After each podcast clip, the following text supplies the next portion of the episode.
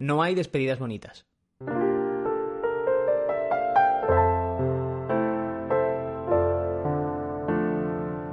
Este es el último capítulo de la segunda temporada y este es posiblemente también el último capítulo durante una temporada de tiempo inconcreta, por decir algo. Es un capítulo 14, un número raro para acabar, pero lo hice igual en la primera temporada. No sé por qué, soy así, soy algo raro también, y supongo que el motivo es el mismo por el que pongo todos los días la alarma a las 8 y 16 con la idea de ganarle un minuto más al sueño. Y tú dirás, oye, pues ponla a 17 y le ganas dos. No, no, me parece ya demasiado hacerlo a esa hora. En fin, ahora dejadme que os cuente algo.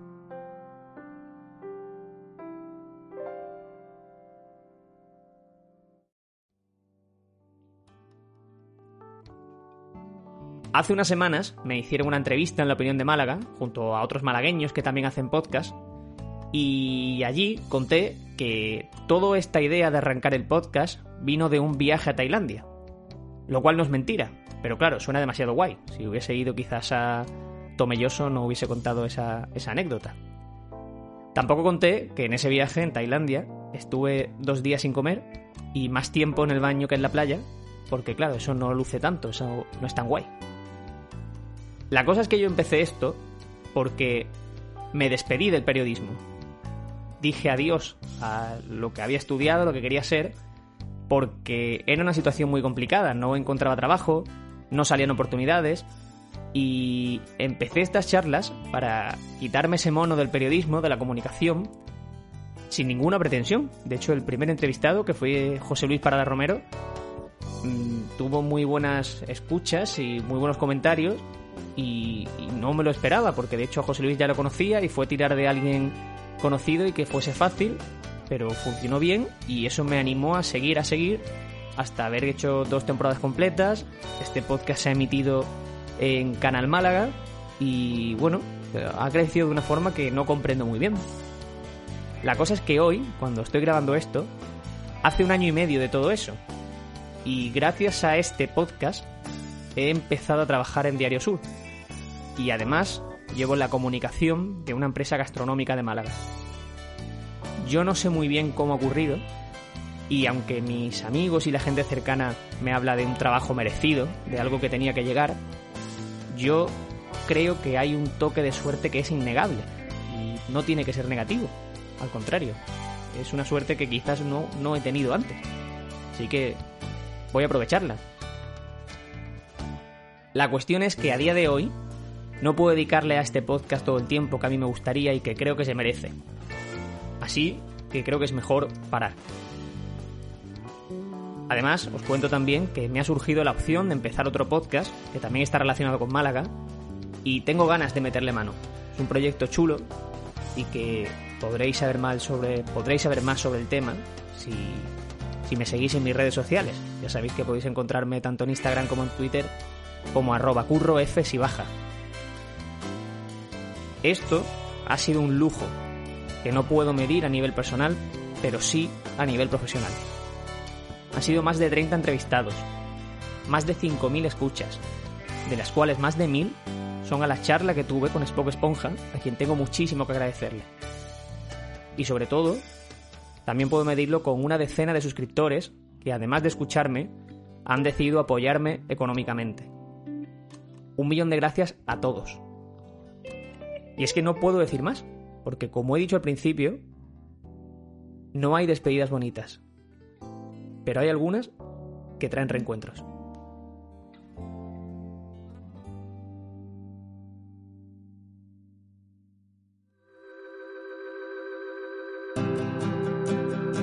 Esto es Charlotte 1, un podcast malagueño de Curro Fernández Sibaja. Marta Espartero es la última persona que va a pasarse por el podcast y es periodista en La Sexta. También ha sido periodista en el español y además de todo eso, es amiga. Me hace mucha ilusión que sea oyente de este podcast y que sea ella, precisamente por ser oyente y amiga, quien sea la que ponga el broche a estas charlas. Es una tía muy interesante, que estoy seguro de que vais a empezar a seguir en redes sociales y que os va a gustar muchísimo. Os dejo la charla porque creo que es lo mejor que puedo dejaros para que las conozcáis. Hola Marta, ¿qué tal? Hola, ¿qué tal, Curro? Oye, que me hacía mucha ilusión hablar contigo porque, eh, bueno, ya he dicho en la entradilla que tú escuchas el podcast. Eh, ya sabes que este es el último capítulo, por lo menos por ahora. Eh, tenemos que hacer una pausa. Y que me hacía mucha ilusión acabarlo con alguien que lo escucha, o sea, que, que está detrás también y que sabe un poco de qué va este rollo. La ilusión es compartida y sobre todo el honor de cerrar la segunda temporada. O sea, agradecida y emocionada, que diría aquella acaba de, terminar la segunda temporada y tiene que hacerlo igual que hizo la primera con periodismo, que, es lo que más me gusta, lo que más me mueve. Y, de a veces tengo la duda porque digo, joder, me interesa mucho este tema, pero no sé si a la gente que lo oiga le interesa igual que a mí o no, ¿sabes? Porque yo, creo que nos pasa a todo, a todo el gremio, que es un poco café para muy cafeteros, pero también hay mucha gente que le interesa pues un poco cómo nos movemos, que parece, a nosotros nos parece muy sencillo, pero desde fuera es como un mundo.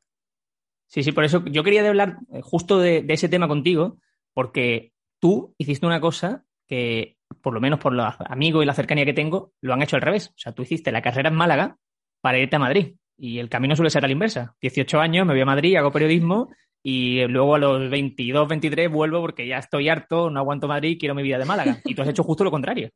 Efectivamente, yo me gradué en la UMA eh, en 2017 y en ese mismo verano, vamos, de hecho, cuando me vine a Madrid todavía me faltaba presentar el TFG. Yo tenía todas las asignaturas aprobadas, pero decidimos presentarlo en septiembre en vez de en julio, porque yo había hablado con mi tutor del TFG que me venía a Madrid a hacer prácticas y que me parecía un poco feo pedir la segunda semana de prácticas un día para bajarme a exponer. Claro. Y efectivamente, me quedé, o sea, me vine, me quedé y aquí seguimos cuatro años más tarde. ¿Qué has hecho en esos cuatro años? ¿Dónde hiciste las prácticas y todo, y todo el, tema de formación? Mira, lo mío es muy sencillo porque es una trayectoria, aunque puede verse amplia a lo largo de los años, es sencillísima porque yo he tenido una casa grande y ahora mi nuevo lugar.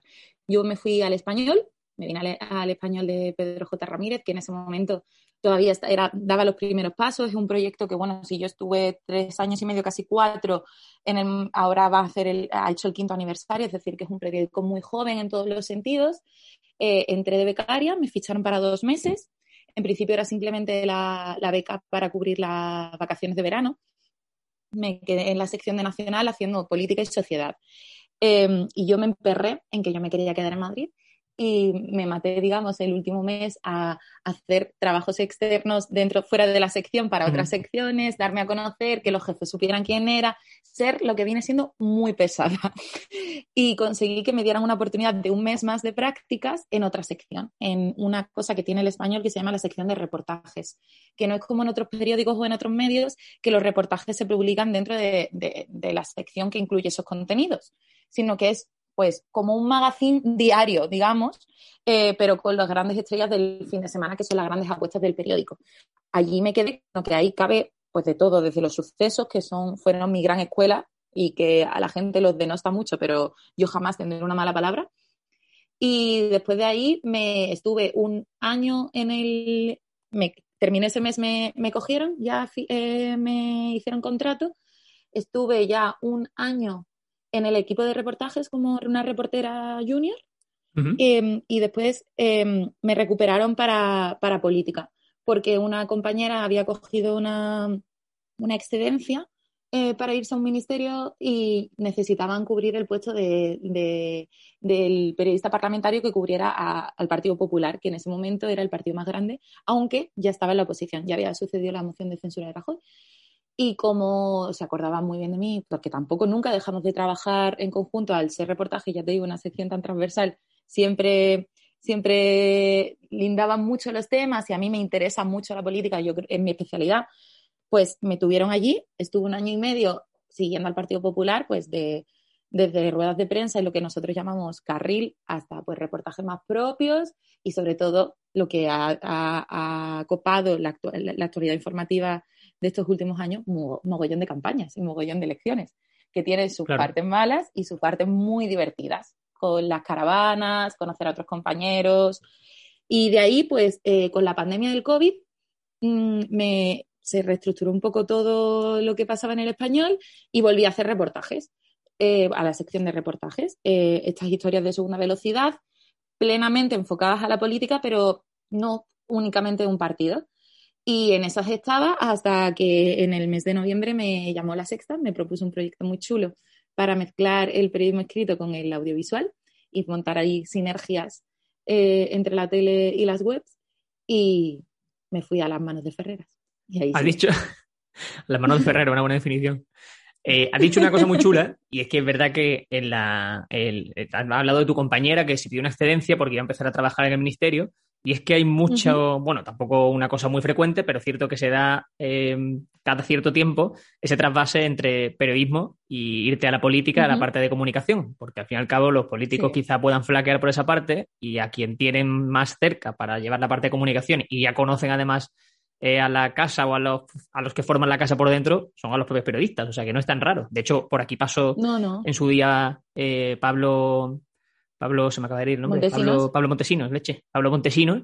Sí, sí, yo coincidí con él. Ejemplo, pues es un ejemplo perfecto, exactamente, sí, sí. Bueno, Pablo es un ejemplo de, determinada manera, porque Pablo fue a engrosar las listas, fue como candidato. Claro, sí, sí, hombre, ejemplo digo en el sentido Claro, Pablo no se pidió ningún tipo de, experiencia, pero sí, el trasvase, el trasvase entre la política y los medios de comunicación, incluso otros ámbitos de periodismo, pues no sé, te digo, empresas, si tú cubres eh, turismo en un periódico, es probable que después acabe en el departamento de comunicación de empresas turísticas y con eso lo extrapolas a lo que tú quieres. Es mucho más común de lo que se imagina y hay quien lo pues lo demoniza un poco, a mí me parece bien. A mí me parece bien porque además creo que cuando se vuelve, digamos, al periodismo, si en el caso de que se vuelva, te convierte en mejor periodista porque conoces mejor los resortes de aquello a lo que sigues. Así que yo sé que hay mucho teórico de llamándolo el lado oscuro. A mí no me parece que esté tan oscuro. No, y sobre todo que yo creo que también es un grado de experiencia, en el sentido de que si tú estás formándote eh, en un partido concreto porque lo sigues habitualmente y ese partido decide contar contigo, es porque tú has cogido también un grado de experiencia dentro de, ese partido, dentro de lo que se mueve en el partido. O sea, no lo veo tampoco negativo. Entiendo que haya quien no lo quiera porque entiende que eso no es periodismo y que lo que él es, es periodista o algo así, pero vamos, que, que no lo veo mal en ese sentido. Oye, yo me he martirizado mucho, y lo he hablado por aquí alguna vez, por no haberme ido a Madrid como que me he culpado muchas veces de no haber querido dar el salto. Últimamente, como ya me va mejor eh, laboralmente, tengo que decirlo, estoy mucho más tranquilo y, de hecho estoy a gustísimo en Málaga. A mí me gusta mucho Málaga, era el motivo por el que decidí quedarme. Pero es cierto que, que, sí me he martirizado mucho con ese tema. No sé si a ti te pasaba también, si tú veías que en Málaga no querías o no podías estar o no podías llegar a lo que tú querías conseguir. 100%. Yo antes lo comentaba, yo al final acabé estudiando la carrera en Málaga, pero mi primera idea siempre fue una idea, ya te digo, infantil, casi lúbrica, hmm. era venirme a estudiar la carrera a Madrid. Eh, después, pues, porque me di cuenta que en Málaga estaba divinamente, que podía seguir viviendo con mis padres, que mis amigas se quedaban, que ya te digo que no eran motivos para nada de peso en cuanto a la profesión, fueron motivos pues de la edad. Eh, siempre pensé que, me quería venir a Madrid. A mí Madrid era una ciudad que me llamaba mucho, eh, no solo por el hecho de ser una ciudad grande, yo creo que la gente que somos de Málaga, capital, desde, bueno, desde chicos que somos de aquí, eh, no consideramos Málaga ninguna gran ciudad, a pesar de que la gente después sí que la tiene como, como ese tipo de, municipio. Y yo me quise venir a Madrid y lo tenía muy, muy claro. Muy, muy claro, pero siempre lo, visualicé como un viaje de ida y vuelta. Siempre pensé, bueno, pues empiezo, eh, ruedo un poco por allí, me empapo, conozco gente y después pues ya volveré a Málaga. Eh, en los últimos años esa visión ha cambiado radicalmente. A mí que no me saquen de Madrid, por favor.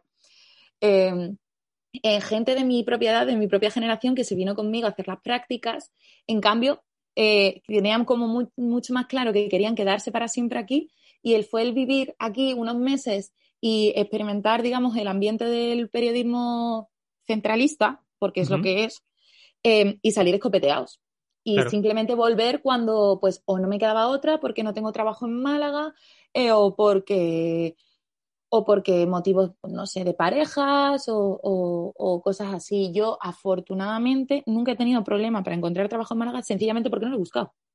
Yo tuve prácticas en Málaga y ya te digo que según no pasa, yo terminé un viernes en mis últimas prácticas en Málaga y ese mismo lunes ya empecé aquí en Madrid, en el español. Entonces, entiendo el sentimiento de, mártir porque todos lo hemos tenido, pero para mí mm, Madrid se ha convertido en una elección total. También es que el periodismo en Málaga está muy complicado. Em, son unos medios como muy estancos. Es complicado que se, que se abran plazas, nuevas, proyectos nuevos.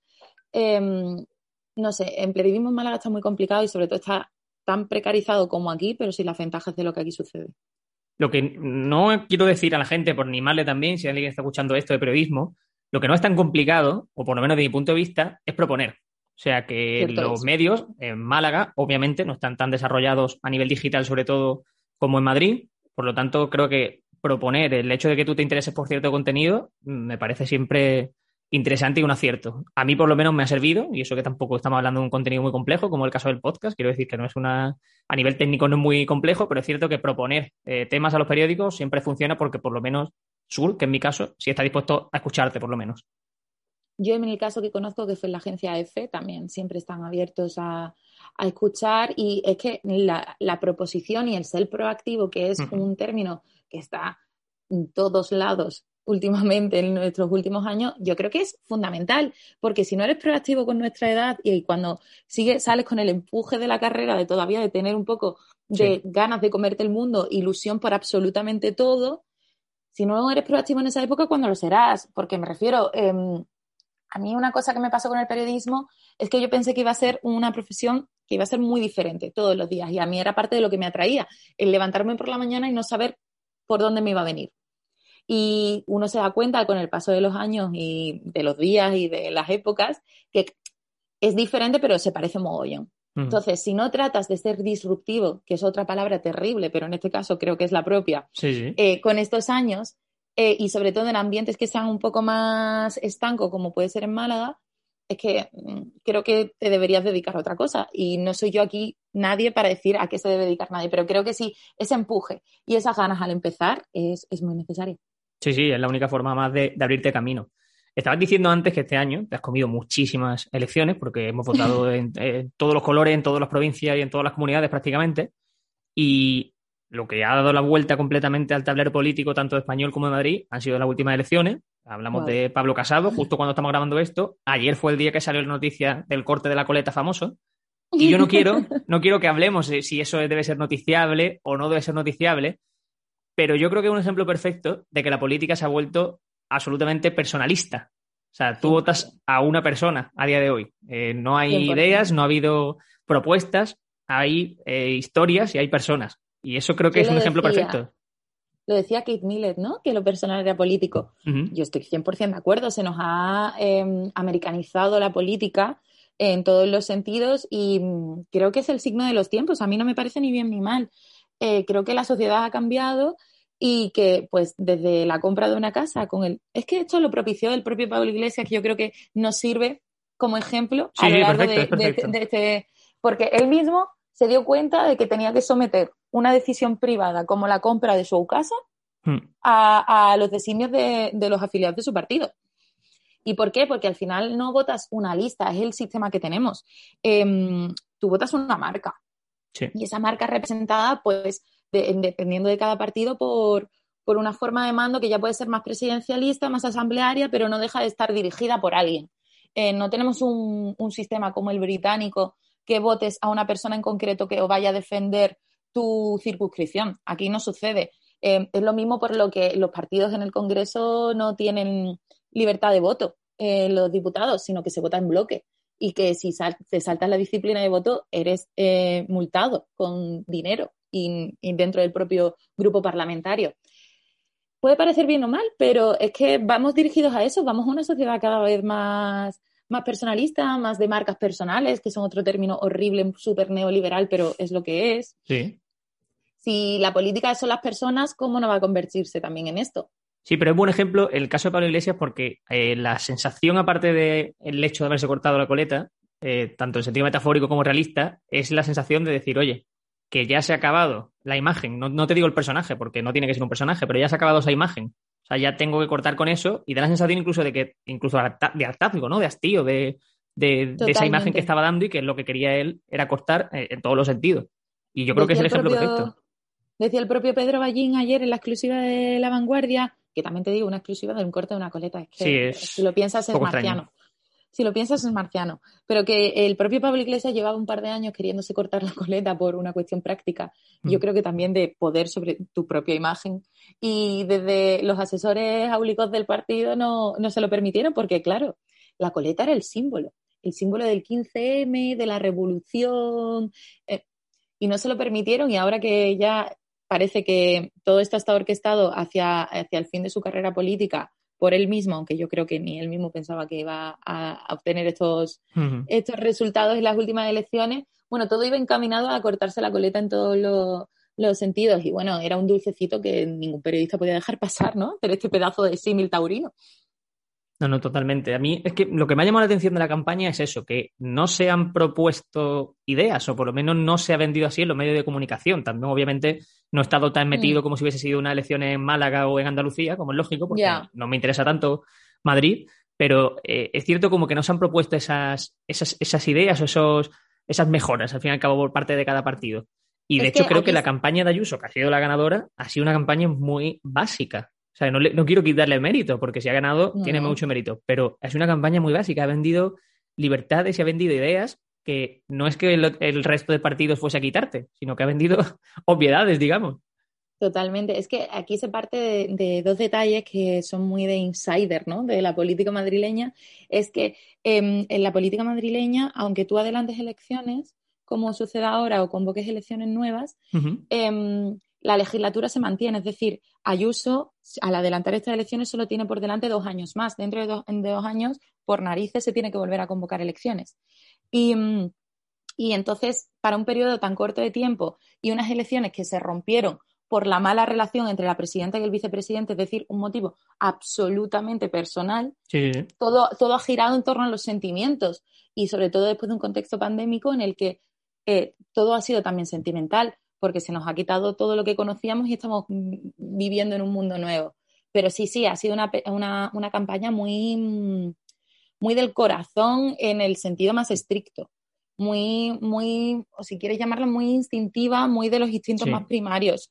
Eh, se ha hablado, también te diré, eh, de algunas otras cuestiones, pues compartidos como el de Mónica García, que al final, al ser sanitaria, pues ha intentado poner todo el rato sobre la mesa este tipo de cuestiones. O Ayuso ha hecho muchísimo hincapié en la rebaja fiscal, aunque nadie sabía en, qué, en qué se concretaba aquello. Pero sí, sí, sí.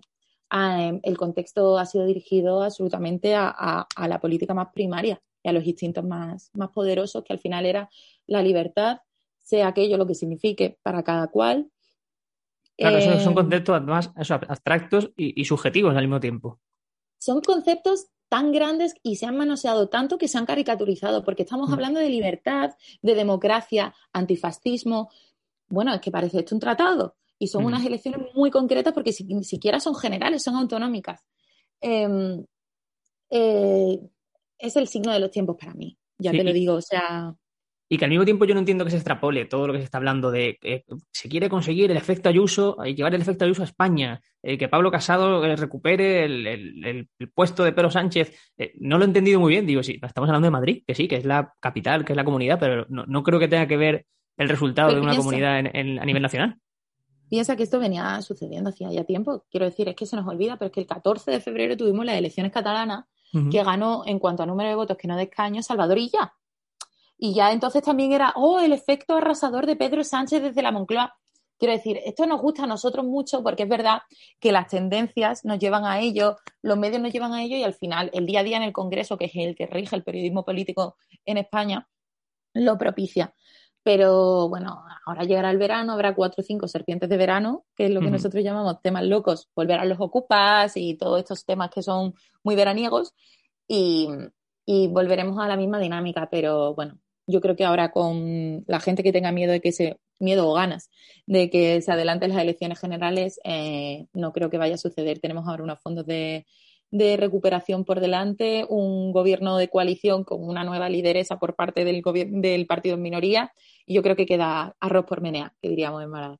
Bueno, yo me, gusta mucho lo que dices, porque, claro, a mí precisamente lo que me gusta de leerte y de seguirte es que eh, intentas quitar la, esa careta, ¿no? Quitar esa parte de imagen. Hablabas antes de la reforma fiscal que proponía Ayuso. Escribiste al sobre el tema viendo la realidad de lo que esa reforma fiscal suponía, tanto para la gente que tenga más ingresos como para los que menos o, o muchos más temas que lo que trata es de destripar, porque creo que al fin y al cabo, en toda esa vorágine de imagen y que los propios medios también pecamos de, difundir toda esa noticia y esas imágenes que nos llegan desde los partidos, creo que como mínimo también tenemos que intentar destripar e intentar quitar la careta y ver qué hay realmente detrás de cada propuesta y detrás de las imágenes que nos quieren vender. Y por eso es lo, que, lo que creo que es la labor del periodismo a día de hoy, que es indispensable. Es que si no es un poco comernos la propaganda, ¿no? Sin más. Que oye, no seré yo la que se ponga aquí ahora la corona de que a mí no me la cuelan jamás. No, no, no, a mí me la cuelan de manera muy habitual. Pero, pero sí, yo creo que en periodos que nos lo jugamos un poco todo, como en cualquier elección, sí creo que es importante. Porque si no, para eso ya tienen a gente estupendísima haciendo sus gabinetes de comunicación, pero estupenda. Como el propio Pablo Montesinos, vicesecretario de comunicación del Partido Popular. Para eso ya está ellos. Yo tengo mi trabajo, a mí me pagan por otra cosa. Totalmente, es así. Como periodista, ¿cómo has cubierto tú la campaña electoral de Madrid? ¿Cómo ha ido el día a día? ¿Qué tenías que pues, hacer?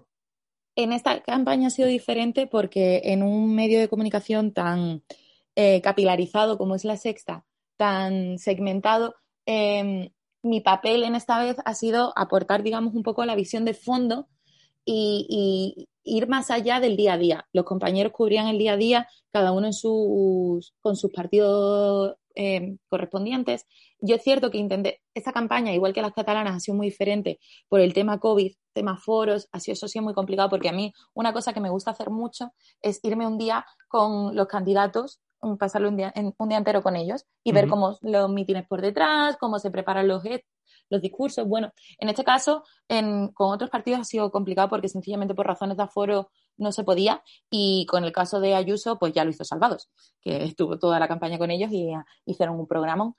Eh, en esta ocasión, pues ya te digo, mi intención ha sido poner la mira siempre al final no comernos el día a día y los mensajes de campaña y lo que vayan diciendo los spin doctors o tal de que hubiera que hablar de agenda ese mismo día. Eh, me ha gustado hablar en esta campaña, por ejemplo, del mailing, que es algo que no tenemos muy en cuenta y que parece que es una cosa como muy de otro siglo, pero sigue siendo gran parte del grueso de la financiación de las campañas y también de la reforma fiscal. Eh, me ha gustado mucho volver a la calle, a los mítines, eso lo echaba mucho de menos. Y la noche de, de, las elecciones, pues estaba yo en la redacción en San Sebastián de los Reyes y según vi la que se estaba formando en Génova, cogí un taxi y me vine corriendo. Y eso molaba. Es que eso, para los que nos gusta mucho la política, mola mucho vivirlo en tiempo real. Para mí son grandes de los grandes recuerdos de los últimos tiempos. Yo jamás se me olvidará las elecciones generales de abril del 19, cuando Pablo Casado casi eh, sorpasado por Ciudadanos. Yo estaba allí, yo los vi, esas caras. Y a mí es un recuerdo que yo me llevo conmigo para siempre, igual que el recuerdo del otro día de Génova, de volver a, a la vida prepandémica con todo lo que yo implicaba, em, pero sí que es verdad que a las 11 todo el mundo recogió y para casa. Y es guay, tío. A mí es que la verdad me gusta mucho. Yo trato, la medida de lo posible, muy pocas veces lo consigo, creo yo, transmitir eh, lo que está pasando, esa pasión. Yo soy muy. Me gusta mucho pensar y repensar los adjetivos que pongo y cómo los pongo, porque nunca ninguno lo dejo al tuntún. Los matices para mí son, lo son todo y en las campañas eso también te lo permite a veces. ¿Tú has notado en la calle luego toda esa irascibilidad, todos esos ataques que había en los propios eh, debates? Sí. O sea, la gente a pie de calle también estaba, incluso con amigos me mm. refiero, tú hablando de la situación. Sí, sí, sí, sí. Y en redes, en las redes personales, no me refiero a las que utilizo de manera más profesional como puede ser Twitter. Em, yo recuerdo el día de, de, de, de, las elecciones que estaba haciendo la fiestecilla en Génova, yo subí un vídeo eh, viendo cómo se estaba todo de, petado, de gente. Y me contestó una, una profesora que tuve yo en cuarto de la ESO, que nos seguíamos tal. Yo ni siquiera había puesto nada, yo sencillamente estaba ahí, lo quise grabar y lo colgué, ¿no? Pero como he hecho 25 millones de veces, porque es, mi trabajo estar, es, mi, es mi trabajo estar en los sitios para contar qué pasa. Y una profesora que me dio clase en cuarto de la ESO, es decir, mm, hace 15 años, em, estarás contenta. Yo le dije, pero a ver, soy periodista, trabajo contando esto y para que te quedes tranquila del todo es que ni siquiera voto aquí, que yo soy andaluza, yo sigo empadronada en Málaga. Y eso en las mesas, en cualquier bar, se nota, en el ambiente se nota. También se nota como mucha gente trata de dejar la conversación al lado porque sabe que los ánimos están muy caldeados, muy, muy caldeados. Y yo no sé si esto es solo de aquí, porque se ha movido todo de manera muy fuerte, eh, la sensación de degradación con respecto a otras autonomías con el tema, por ejemplo, de la desescalada. No olvidemos las, las manifestaciones de, del barrio de Salamanca en aquel momento, que son cosas loquísimas. Em, eso no se ha olvidado en Madrid. Yo no sé si ha sido por alentado por los propios políticos, que también, o también por la sensación que hay aquí muchas veces de, de que Madrid es muy circular, sé que tiene unas barreras muy fuertes y que es complicado desconectar cuando estás aquí.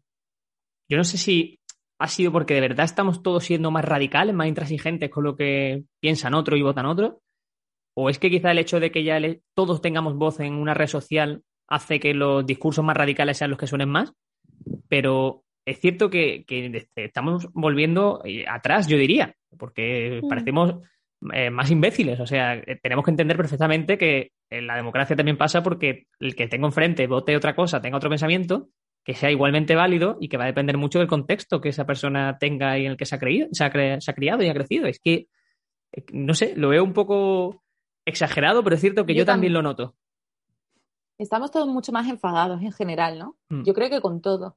Y la pandemia al principio pues nos hizo tener cierta esperanza, pero ahora ha hecho que todos estemos más hastiados. Em, y eso, mucho, el enfado generalizado. ¿Cómo no vas a estar enfadado sin saber bien con quién? Que es lo que yo digo. No, no es que haya un culpable general, es que esto nos ha venido a todos por igual. Y, y la vida a veces se hace un poco más complicada, pero sí, yo creo que la gente piensa que el desahogo va a venir por gritarnos y yo creo que va a venir por pegarnos una zambullida en el mar o mm, vete a jugar al paintball, porque mm, por mucho que le grites a alguien no, no te va a bajar la ansia que tienes aquí en el pecho. Sobre eso hablaba también con Marina Parés, que fue la última, la última entrevistada aquí, la última que se pasó por el podcast, que fue la ganadora, la malagueña ganadora del, del Goya, eh, a mejor guion, y me, me, me, sorprendía porque ella decía, claro, es que estamos en una situación, lo que tú dices, que no puedes culpar a nadie. O sea que, ¿a quién estás culpando? ¿Al gobierno? ¿A Europa? ¿A tu ayuntamiento? Es como que. Total. Hay ¿A un virus? a un virus, exactamente. Es como que hay un, ente formado por muchas partes y que nadie tiene realmente ni la culpa ni, ni los halagos tampoco. Porque, por ejemplo, ahora estaba viendo un informativo a Pedro Sánchez hablar de que la llegada de 13 millones de vacunas en junio a España y digo, joder, es que eso tampoco depende directamente de él. O sea, yo entiendo que es él quien se va a poner la medalla y esté delante de la cámara diciéndolo, pero tampoco depende de él. Es todo muy, muy abstracto. Totalmente. Pero es que en el momento que ya no tenemos guerras físicas, sino que las tenemos o digitales o mm, bacterianas, mm, es, muy complicado. Pero es lo que tú dices, repartir tanto las culpas como las alegrías. Eso es. Entonces, yo creo que también por eso viene eh, lo que hablábamos antes del personalismo político. Porque ahora sí que tratamos de centrar todos los mensajes cuando. Porque si no se diluyen todo es tan etéreo y todo tan volátil y lo de la sociedad líquida de Bauman, todo es tan líquido que si no centras el tiro, que te ahogas. Te ahogas porque te desdibujas, te sumerges en, el griterío o en, la, en el naderío y de aquí no, no sobrevive nadie, políticamente y comunicativamente. Y casi vitalmente, sí, sí.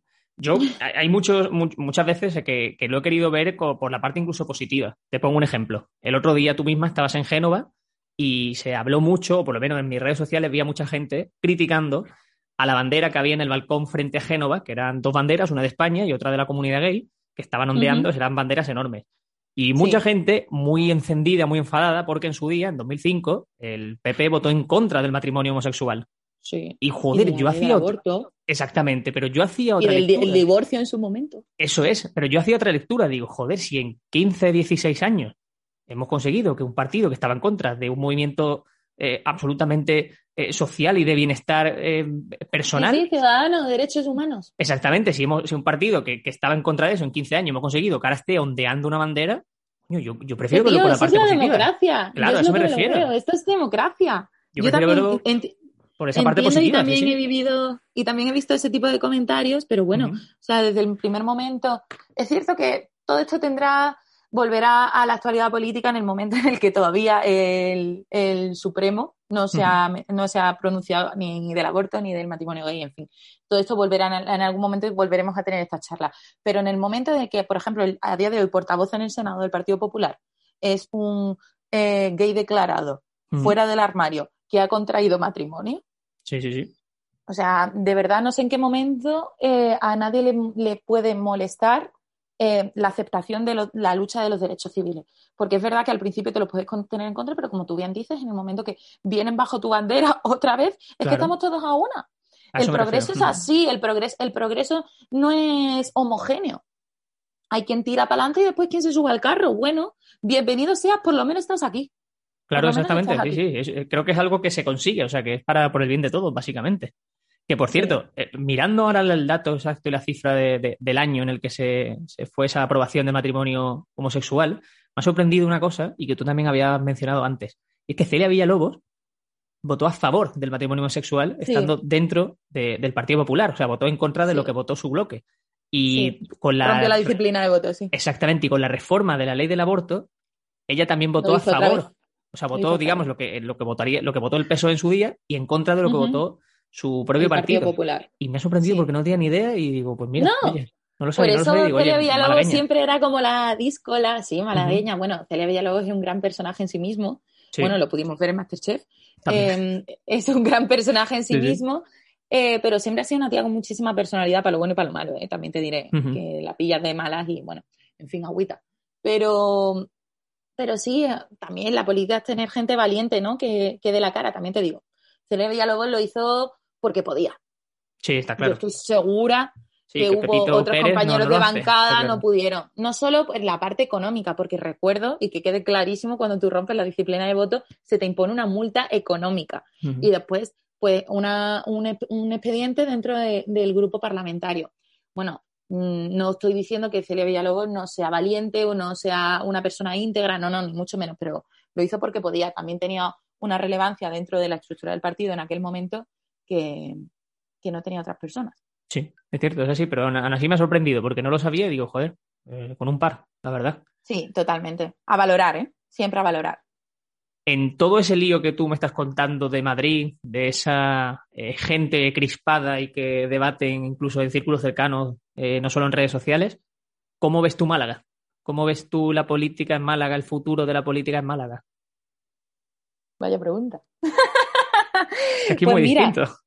Es muy distinto. O sea, yo creo que precisamente en Málaga hay un alcalde de consenso, a pesar de que bueno, se puedan tener diferentes ideologías em, y hay una oposición u oposiciones, eh, lo que te decía antes, diluida con unos mandos eh, desdibujados y una ausencia absoluta de un protagonista o un antagonista, mejor dicho, porque el protagonista de la política malagueña lleva siendo 20 años Paco de la Torre.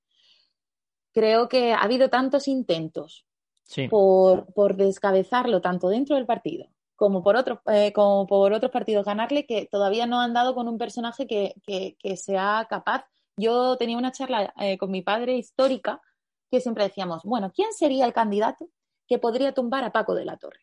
Y llegamos a la conclusión que solamente si el PSOE presentara a Antonio Banderas, eh, Paco de la Torre no ganaría unas elecciones porque se necesitaría alguien de ese, de ese consenso, aunque fuera en otro ámbito. Eh, la política malagueña yo creo que está a punto de empezar a burbujear, porque se le viene encima lo que se le viene encima. Paco de la Torre, eh, bueno, lleva muchos años diciendo que no se va a presentar la siguiente vez, pero yo creo que esta es la definitiva. Eh, ya simplemente por una cuestión vital. Eso es. Y, y el que era su gran delfín ahora es el, consejero de presidencia de la Junta y el hombre de Génova dentro de Andalucía, así que debe ser otra persona probablemente, no creo que ahora se baje de nuevo al ayuntamiento. Eh, Dani Pérez en el ayuntamiento de Málaga creo que no lo conoce nadie, lo siento Dani si nos estás escuchando, eh, pero creo que necesitas una campaña de comunicación muy tocha. Eh, y el resto de partidos, bueno, pues teniendo en cuenta que Unidas Podemos en Andalucía se está dibujando, sabe Dios si lo que fue Adelante Andalucía en vista de las últimas noticias, se volverá a fraguar. En Málaga tampoco existe como tal, eso es, sí, sí. Claro, Ciudadanos está descabezado porque Juan Casado abandonó y ahora es tráfuga. En fin. Sí, y Vox, y Vox que en Málaga es un cachondeo absoluto. O sea, Vox que la, representación que ha tenido en Madrid o que puede tener a nivel nacional, yo creo que en Málaga no, no la tiene ni bueno. O sea, tiene varios diputados por Málaga, ojo sí, bueno, yo digo por todo el jaleo que tiene dentro del partido. Sí, ahora mismo tiene un jaleo Sí, sí, sí, sí, pero es que a nivel, a nivel andaluz siquiera todavía no tiene voz. Quiero decir, no tiene una cabeza desde que se fue el juez Serrano. Aquí estamos un poco en pañales. Yo, la verdad, es que lo veo desde, el burladero, me escondo detrás, totalmente detrás del burladero eh, y lo veo con ganas, pero con mucho escepticismo. Creo que eh, la política malagueña, la casona del parque, necesita un revulsivo fuerte. Es que yo no sé quién puede suplir a, Paco de la Torre, tanto en la alcaldía como candidato del Partido Popular. O sea, yo creo que todos los que hemos estado cerca, cerca a nivel, me refiero periodístico, del Partido mm. Popular y de la, de la vida política en, en, Málaga, es que no se me ocurre una persona, ya sea por carisma, ya sea por incluso, eh, vamos a llamarle cariño dentro de los propios eh, dentro del propio Partido Popular. O sea, dentro del propio Partido Popular en Málaga hay bandos, como en todos los partidos, pero hay bandos. Entonces, no hay uno que sea un consenso entre todos, ni se acerca a ser un consenso entre todos. claro que no, claro que no. O sea, porque aquí vuelve pues el mismo problema de, del Partido Popular a nivel nacional, las almas del PP. El Partido Popular es un partido tan diverso que, bueno, que hay gente muy diferente dentro de él. Y lo que decía Ayuso en los últimos días, bueno, el proyecto de, del PP no es el mismo en Madrid que en Galicia con Feijó y en este caso en la alcaldía de Málaga. La alcaldía de Málaga no es una alcaldía, em, es que ya llevártelo al tema nacionalista, mm, regionalista, como puede estar ahora mismo la Comunidad de Madrid, eh, yo creo que no funcionaría. Y que en Málaga más bien eh, habría que tirar algo en contra del centralismo andaluz, pero bueno, quién sabe. O sea, yo no me conozco las a los segundos espadas y las filas detrás como para decirte un nombre. No los conozco porque en su momento quien conocía eh, están todos ahora mismo eh, metidos en la Junta. Así que no sé quién además se atrevería a dar el paso. No lo sé, pero ya te digo que yo creo que de la oposición tendrían que convencer a una gran figura de consenso tipo Antonio Banderas, sino que de verdad que lo veo sumamente imposible. Es cierto, es cierto, sí, sí, yo también lo creo así, porque es que eh, por el peso que tiene históricamente y a nivel de, experiencia no lo va a igualar nadie. Totalmente. Me decías también que estás metida en Twitch. Sí. Sí, me, da un poco de, rabia casi, porque yo sigo viendo Twitch un poco como, como algo demasiado moderno. O sea, lo, consumo muy poco y es como que no, no, no consigo engancharme y me, me, jode no engancharme, porque me siento mayor, tío. A ver, a mí me pasa también, quiero decir, yo estoy, pero no estoy viciada. Em, a mí, yo creo que aquí hay un problema de base para de generación que es que, bueno, que Twitch... Em, son emisiones largas, larguísimas, que no, no es algo que consumas un rato y ya está, que puedes volver a ello durante las siguientes 24 o 48 horas, pero es echarle un buen rato. Sí, sí, sí. Así que yo creo que depende un poco de cómo te lo tomes. Twitch te lo puedes tomar como una charla de colegas y estar ahí metido un rato, o algo que dejar como quien deja la radio de fondo. Yo soy muy de escuchar la cadena C. Sí. también tienes experiencia en ella. Tengo experiencia, sí. y, dejar la cadena ser de fondo durante todas mis mañanas, incluso por las noches, y quedarme dormida sobre ella y tal. Eh, yo creo que Twitch hay que también tomárselo así, teniendo en cuenta de que muchas veces son gente gritando. Pero, pero, no sé, yo el Twitch que hago para nada se parece a un Ibai o un roleplay de quien sea, o no comento vídeos de nadie. Sencillamente estamos tratando de trasladar el lenguaje de la política y de las teorías políticas a, las nuevas generaciones, a Twitch, que también tiene mucho de café para muy cafeteros, porque no se puede nada, se puede hacer generalista desde Twitch, porque para eso ya están las televisiones. Claro. Sí, sí, tienes que adecuar el mensaje y hacerlo de, utilizando el medio que ellos quieren utilizar, o sea, que la gente que lo consume quiere utilizar. O sea, no puedes ni mucho menos hablarle como si fuese una televisión. Totalmente. Entonces yo estoy allí un poco probando, me hace mucha gracia.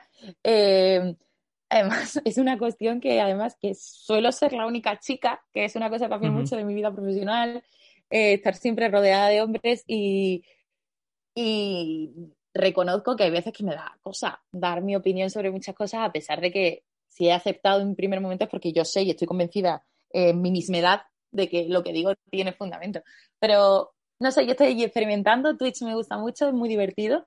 Eh, lo que no me gusta tanto es mirar los comentarios en directo porque si no, es como si cuando hago una conexión con Al Rojo Vivo viera los comentarios en directo, me muero, me coarto a mí misma, los veo después y ya está. yo por trabajo empiezo a hacer directos en Instagram y me llevo fatal con los comentarios. O sea, fatal. porque eh, no puedo estar hablando, viendo el comentario a la vez y, y, encima valorando si es el que me está poniendo un aplauso o es el que me está preguntando algo en serio o es el que le voy a dar largas porque no me interesa lo que... Bueno, eso Madre mía, lo paso mal es cuestión de práctica, porque cuando empiezas a hacer tele con un pinganillo y tienes a alguien hablándote mientras tú tienes que fingir que todo va normal y que mantienes la voz. Bueno, aquí hay que aprender a disociar el cerebro. A mí todavía no se me da bien del todo, ¿eh? pero entiendo 100% tu, eh, tu sensación y tu sentimiento porque es terrorífico. Hay otro motivo por el que te tengo envidia, que no lo sabía porque me lo has dicho antes de empezar a hablar, y es el tema de que vas a escribir un libro. Necesito saber más sobre eso. Te lo he dicho, es que a mí yo me meto muy fácil en los fregados, o sea, no sé, pues esto surgió que me contactaron de una editorial de libros del CAO, que para quien no la para quien no lo conozca es la editorial de Fariña o del director, pero yo creo que Fariña es el gran hit. Sí, sí. Y, nada, tenemos aquí un proyecto eh, juntos por delante, del que no puedo decir mucho. Eh, y suena aquí como si yo fuera super influencer, pero realmente es que no puedo decir mucho. Eh, no, pero digo, ¿es, novela? ¿Es investigación? O sea, ¿es por lo menos ficción o es...? Es, no, es como biografía reportajeada, mejor dicho. O sea, es base histórica, pero llevada al lenguaje, bueno, al mío. Realmente estamos haciendo esto porque querían contar con mi manera de contar las cosas, nunca mejor dicho, y de los proyectos que me propusieron, a mí este me pareció asequible, me gustó, me apasionó, a pesar de que em, no era consciente de lo que se me estaba viniendo encima. Porque compaginar esto con la vida real, el trabajo em, y una pandemia, mm, se me está haciendo un poco bola, mm, lo reconozco. Pero bueno, poco a poco y dedicándole tramos y mm, sobre todo las vacaciones, em, a mí me está gustando mucho cómo está quedando. Cuando salga, te mandaré uno. O cuando lo presentemos, eh, o cuando lo presentemos, si Dios quiere que haya en ese momento presentaciones de libro, o incluso se lo pueda presentar en Málaga, te espero allí. No, no, no, cuenta conmigo de verdad. sabes que yo soy muy lector además y que seguro, seguro que me hará mucha ilusión leerlo, de verdad que sí. Bueno, más ilusión para mí. Bueno, es que no me lo quiero plantear en ese momento. Yo de momento no soy autora, yo simplemente estoy haciendo un encargo y ya después se verá. ¿Tú eres muy de leer o no? Yo era muy de leer. Ahora estoy pasando por un bloqueo lector de los últimos año y medio, dos, no, no plenamente de pandemia, sino un poquito de antes, que yo creo que era por la saturación del trabajo. Me paso el día leyendo. Me paso el santo día leyendo, de todo, pero me cuesta centrarme en una única cosa. Me dicen, Marta, ¿qué estás leyendo ahora? Tres libros diferentes a la vez. Es decir, no le estoy prestando atención completa a ninguno, pero es que me paso el día leyendo cosas. Y yo creo que al final uno no, lee tanto como leía en la juventud, igual que yo creo que la música no se escucha igual, la música que se escucha ahora como la que escuchábamos antes. Así que yo creo que en cierta manera todavía vivo de las rentas de las lecturas antiguas. Claro. Pero em, siempre me esfuerzo, por lo menos en verano, a, si tengo un mes de vacaciones, leerme dos o tres libros, porque a mí la lectura en sí me encanta. Mi problema es mi cabeza luchar contra mí misma y mi atención y, y que no se me vaya la vida a otras cosas y que escuche de repente algo en la radio y le doy... Soy muy, muy yonki informativa y, y, me cuesta dedicarle un rato. Por eso lo que sí que leo últimamente, y eso sí que me ha acompañado durante todo este tiempo, es poesía. La poesía me gusta, no, me, no me cuesta y eso sí me permite seguir leyendo. Quiero decir, cuando antes te digo que llevo un bloque lector de un año y pico, me refiero a, a novela y ensayo ensayo me cuesta horrores. Sí, ensayo y, y, la, novela em, he sido muy, muy, muy friki, me gustaba muchísimo, pero últimamente encuentro, ya te digo, tengo problemas, eh, tengo problemas y no porque no encuentre novelas que no me, no me gusten, porque me encantan, pero tengo problemas incluso para leerme, yo qué sé, el último gran libro que me leí, la biografía de Woody Allen. A propósito de nada. Creo que A propósito de nada, lo tengo aquí. Y oye, tuve que hacer un esfuerzo. Y era un tema que me encantaba, que a priori me interesaba muchísimo, después me interesó más según iba leyendo y que está maravillosamente narrado, pero por algo. Pero la poesía es la vieja amiga que nunca falla, que me acompaña y a mí que me gusta mucho el ritmo, creo que, y que trato de, marcarlo mucho en mis textos. Eh, me gusta darle ritmo a las frases, a la lectura. Eh, viene mucho de, de la poesía que consumo todo el rato, sobre la que también te digo, vuelvo siempre a los libros que más me gustan, soy mucho de releer y de releer los mismos poemas que alguna vez me epataron y de, bueno, yo creo que también viene un poco del rap, que soy muy fan del rap. pero que me encantó, por cierto, la entrevista con Easy. Ah, ¿te gustó mucho? Pues joder, te lo juro que creo que ha sido la entrevista que más inseguro he ido. No nervioso, porque la verdad es que no suelo poner nervioso, pero sí inseguro, porque yo no he consumido rap en mi vida. En mi A vida. mí me encanta. Y me senté a, a escribir las preguntas y digo, ¿qué le pregunto yo a Isi? Y claro, tiré por la parte de nuestra generación porque era un chaval que tiene justo mi edad y, Claro. y teníamos amigo en común y demás. Entonces, tiré por ahí, pero la verdad es que no, no sabía qué hacer. Yo soy fiel consumidora del rap desde que tengo creo que 12 o 13 años. De hecho, la noche de mi 18 cumpleaños la pasé en un concierto de Tote King, que era solo apto para mayores de 18, y me acuerdo perfectamente de ir a hacer con el DNI y enseñarle y decir, ya puede Como yo, estar ¿no? aquí, joder, ya puede estar aquí. Y, mm, y de hecho, em, por ejemplo, cuando voy a Málaga, una temporada, por ejemplo, esta Navidad, que estuvo un mes, con, gracias al teletrabajo y las vacaciones, mi padre me volvía a escuchar a, a, a- a mí escuchar rap, me decía, pero no se te ha pasado esta fase. Y yo, papá, ¿cuándo entenderás que no es una fase? Que a mí el rap es mi vida. O sea, yo sé que estéticamente y, y- y personal, personalmente no me puede pegar tanto, pero para mí el rap lo es todo. O sea, me Qué bueno. encanta, me encanta. Qué bueno, no, no lo sabía, tío, no lo sabía. Volviendo por el tema del libro, ¿cuál me recomiendas? Que yo siempre estoy preguntando a la gente qué quiere y que Vale. me da igual que sea alguno antiguo, no me importa. Mm, te recomiendo, eh, te, ¿cuál te recomiendo? Te recomiendo La voz a ti de vida de Salinas, para que tengas un poco de poesía, y sobre todo te recomiendo el- mi libro favorito, El adversario de Manuel Carrer, que no sé si te lo has leído. No, no lo he leído. Es brutal, es cortito, es como un, reportaje largo, digamos. Es increíble cómo está narrado, la historia es brutal, no, no te puedes posicionar con ninguna de las dos partes y para mí es eh, un libro que me cambió la vida.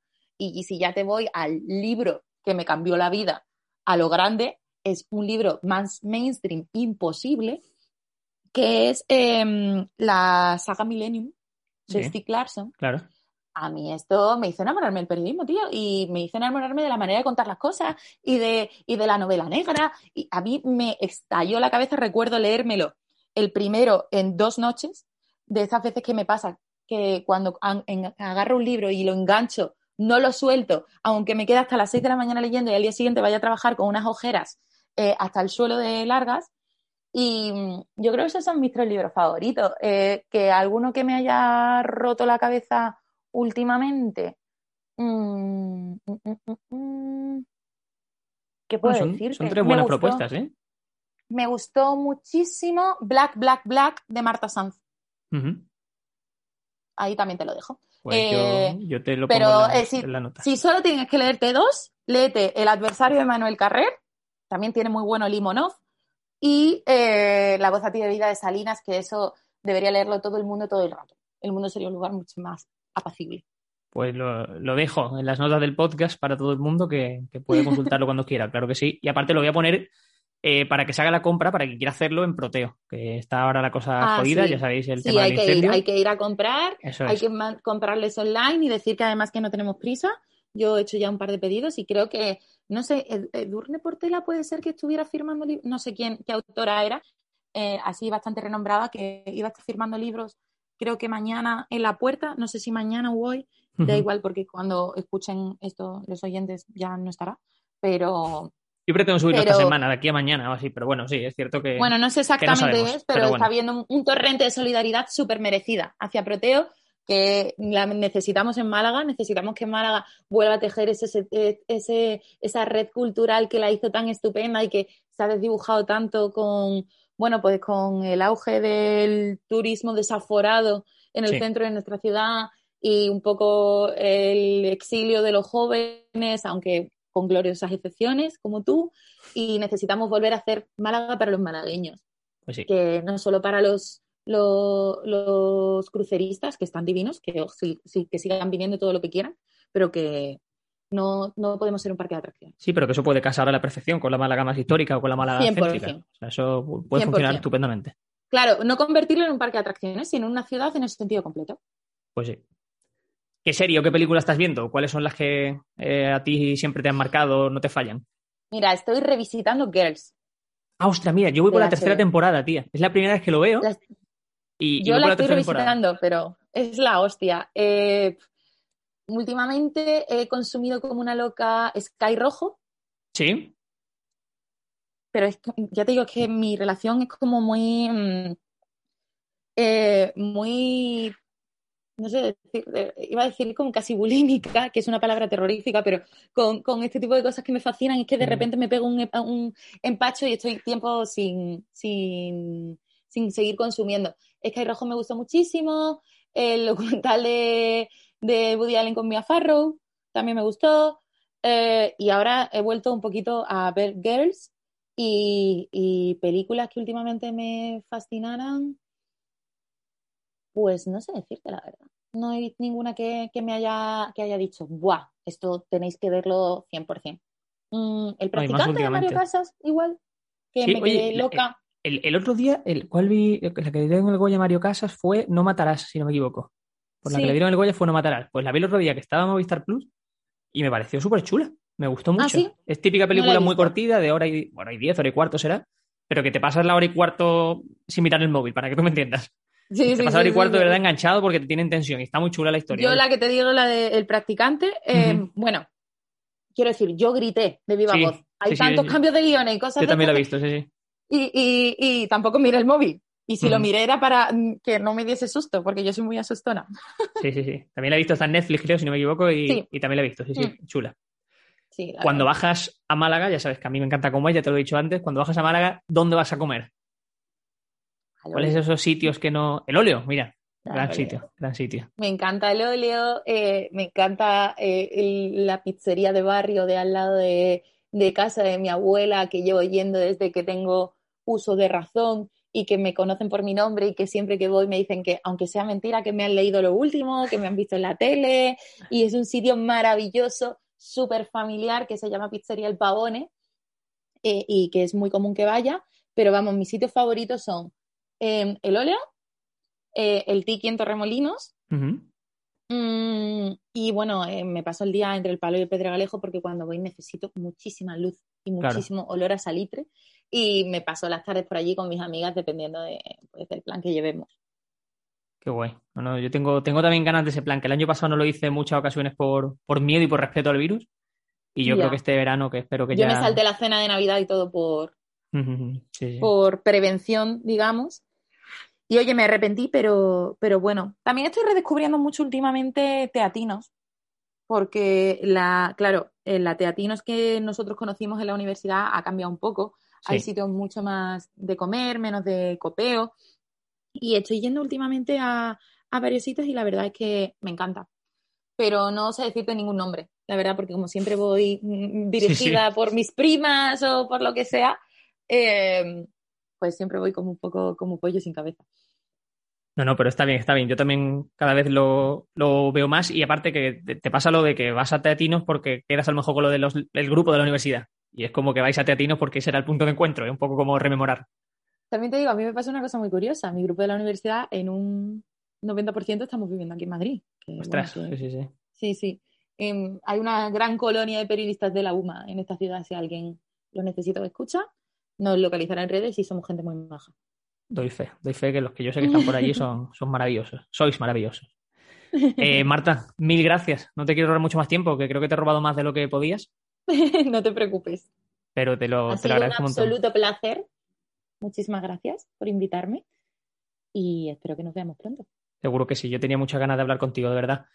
El- voy a despedirme ya de, de todo el mundo, que el podcast se, se acaba aquí o por lo menos se pausa aquí, vamos a decir se pausa, que nunca sabéis si volverá. Y ya lo he dicho en la entradilla, pronto habrá proyectos similares, así que quien quiera que me siga en redes sociales, arroba curro baja, y ahí va, va a poder estar más al tanto de lo que se viene, que yo creo que, que va a ser muy guay, que va a ser muy bueno.